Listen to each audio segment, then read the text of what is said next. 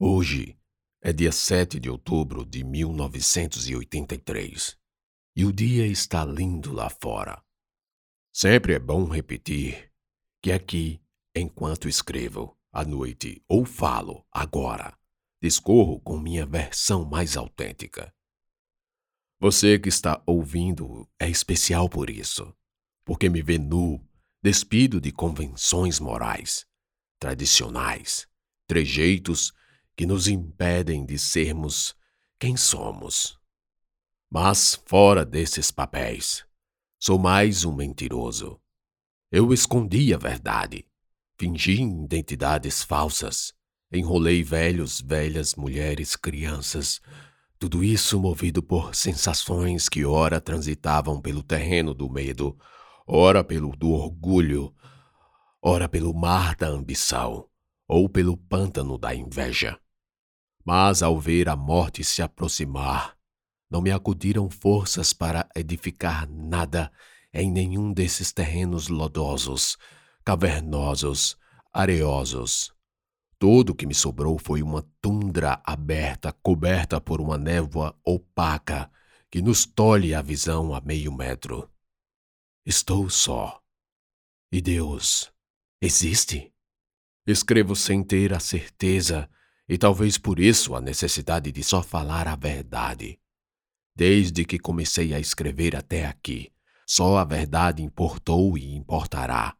A minha verdade.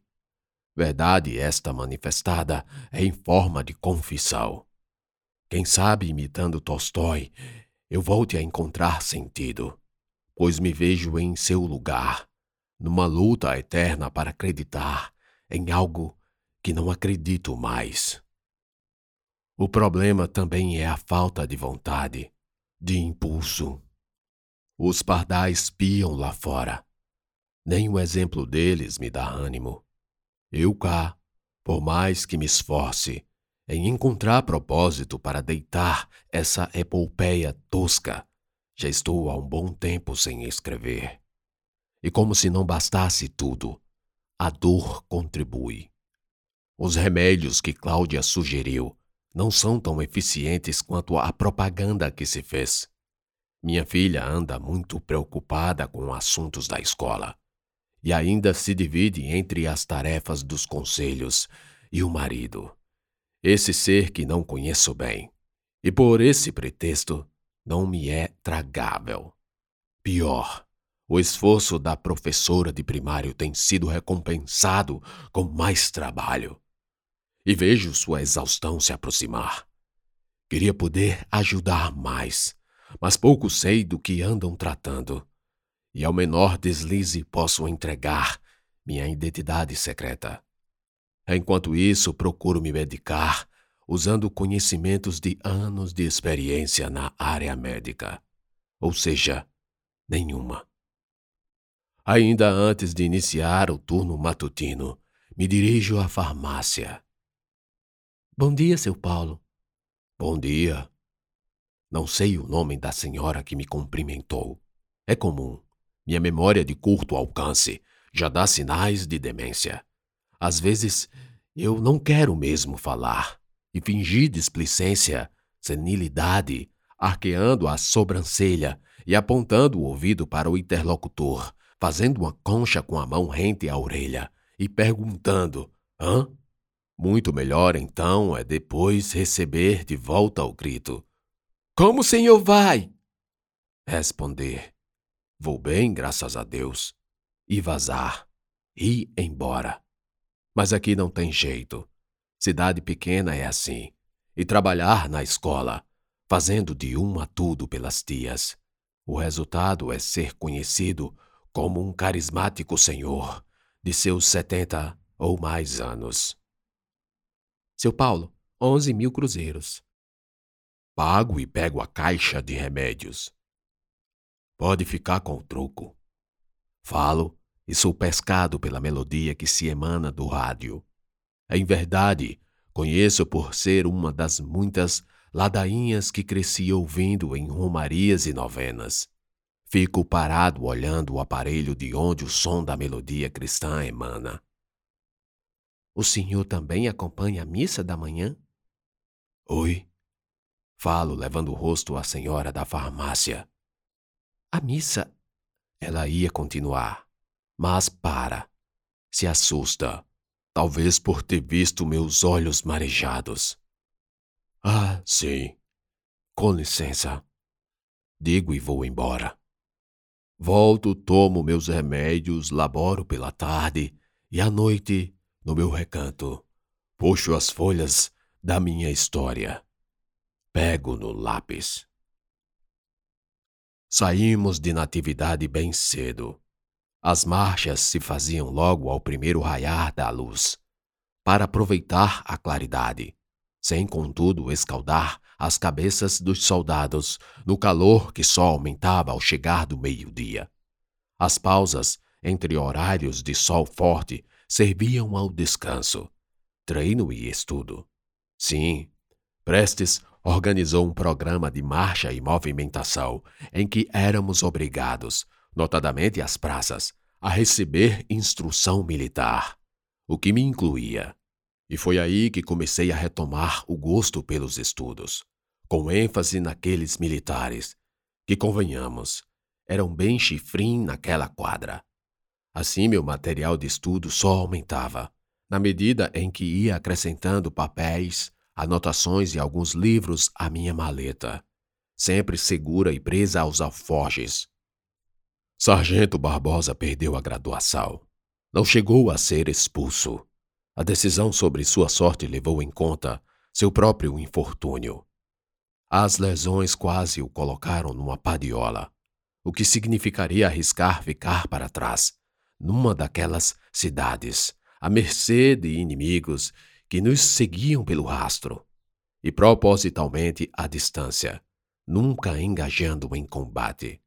A função desses abutres, das volantes de safados, era tão só executar os feridos que ficavam para trás, assim como recolher animais que não podíamos levar. Além disso, eles, os soldados abutres, a pretexto de serem forças públicas estaduais, se aproveitavam da fragilidade da população para extorquir o restante que sobrava das famigeradas requisições.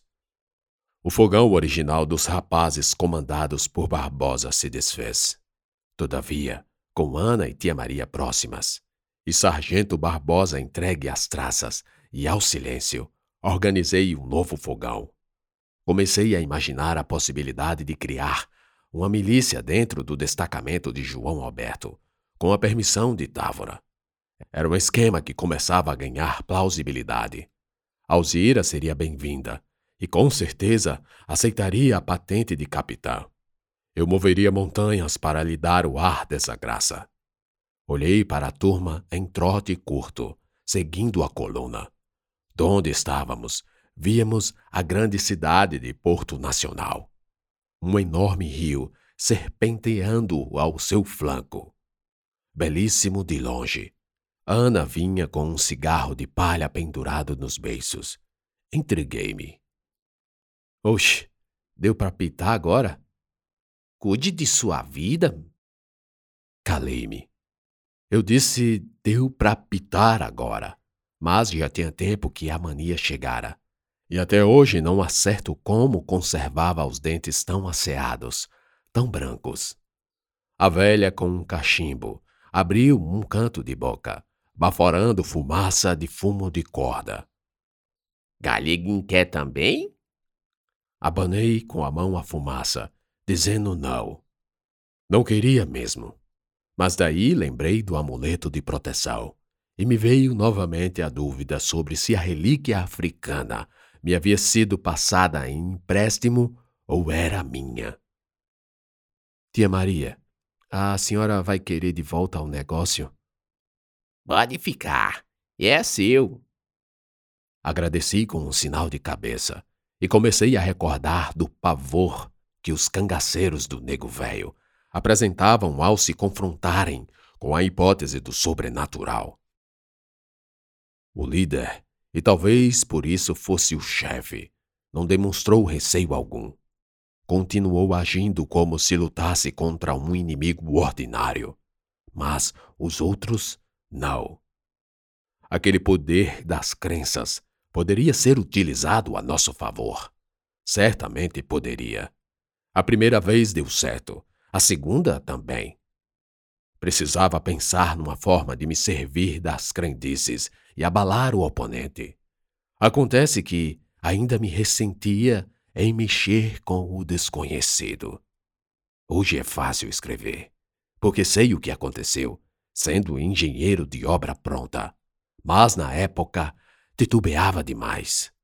Talvez porque em mim outras crenças ainda estavam arraigadas e a ideia de se livrar de todas repousava no meu consciente, que travava uma batalha com o inconsciente. Tia Maria. Hum? O que a senhora fez lá quando eu estava cativo dos jagunços?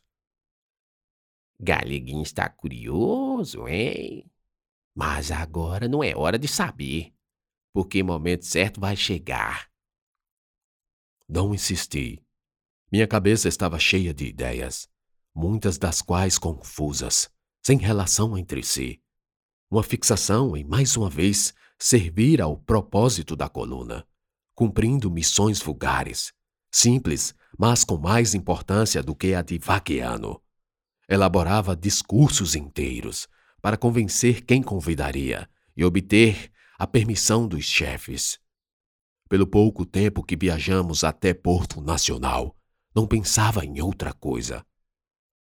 Foi repetido o mesmo esquema de mandar emissários à frente, para avisar que vínhamos em paz.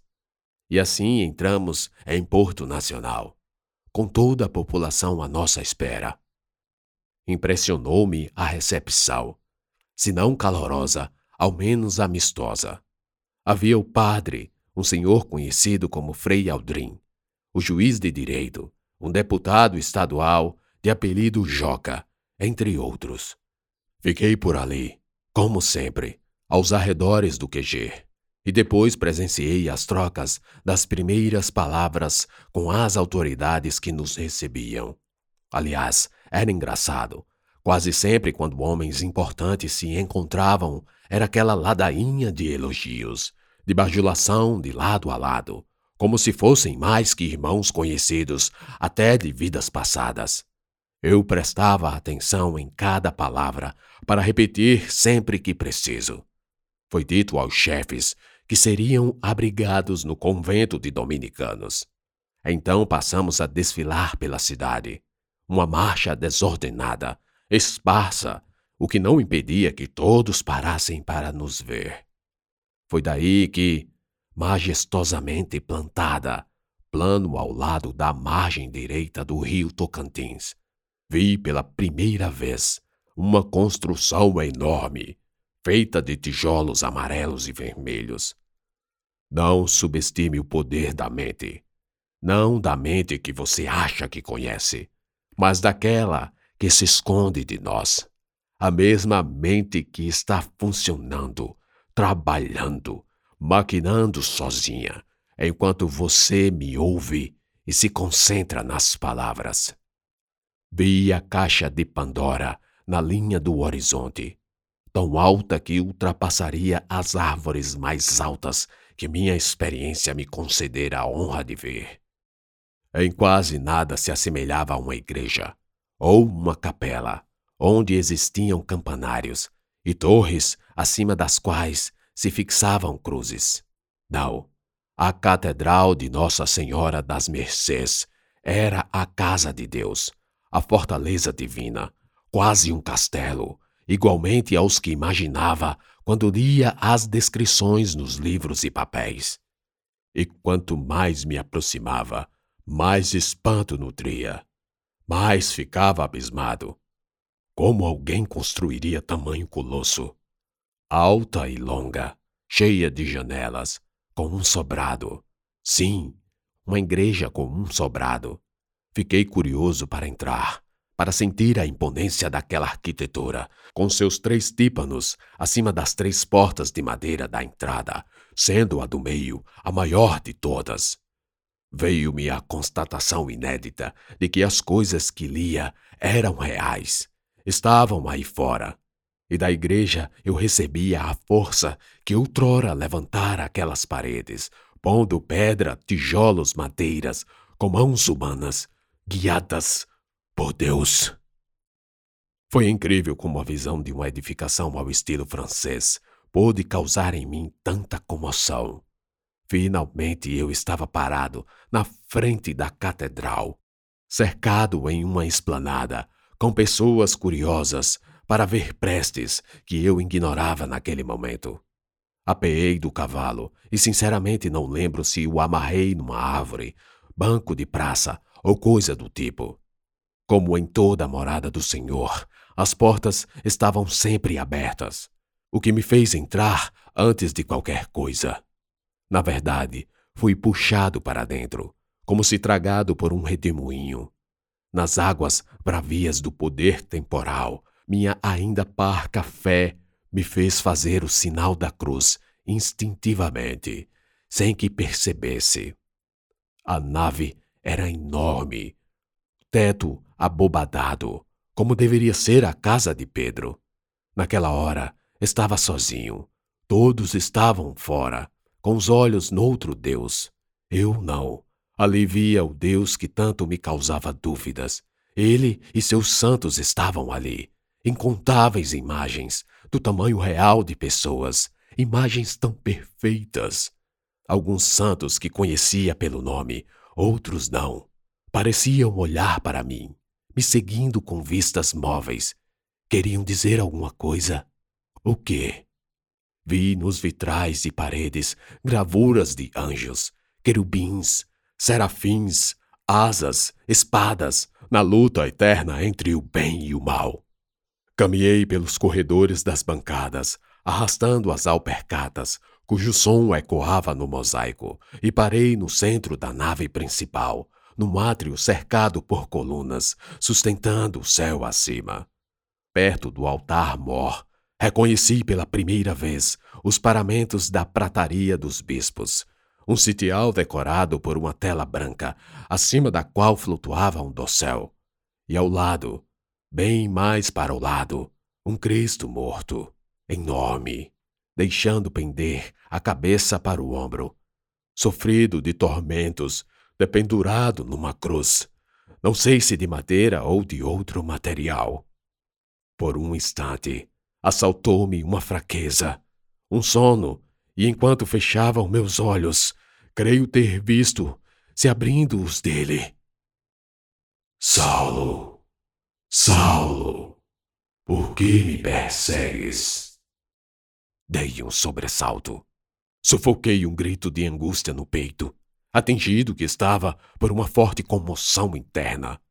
O urro subiu em forma de nó na garganta, transmutou-se em vontade de chorar, escareada por um remorso, um arrependimento de coisas que fez, que deixei de fazer, que disse que não disse. Pecados. Lembrei do objeto de um banda que, escondido no meu bolso, começou a queimar. Ou era impressão? Sacudi-me para retirá-lo mais rápido, e na agonia nem percebi quando uma voz tomou forma ao meu lado. Filho, deves retirar o chapéu quando entrar na igreja. Era um sacristão, padre, prelado, não sei. O fato era que nem percebi quando entrara de chapéu de couro e era agora repreendido pela falta de reverência. Perdão, padre. Falei com tanta vergonha que nem olhei para a cara do padre. O carão me fez se afastar da manifestação espiritual. Veio-me então uma vontade de fugir, sair correndo. As portas, a minhas costas, agora me convidavam para isso. E foi o que fiz. Saí correndo.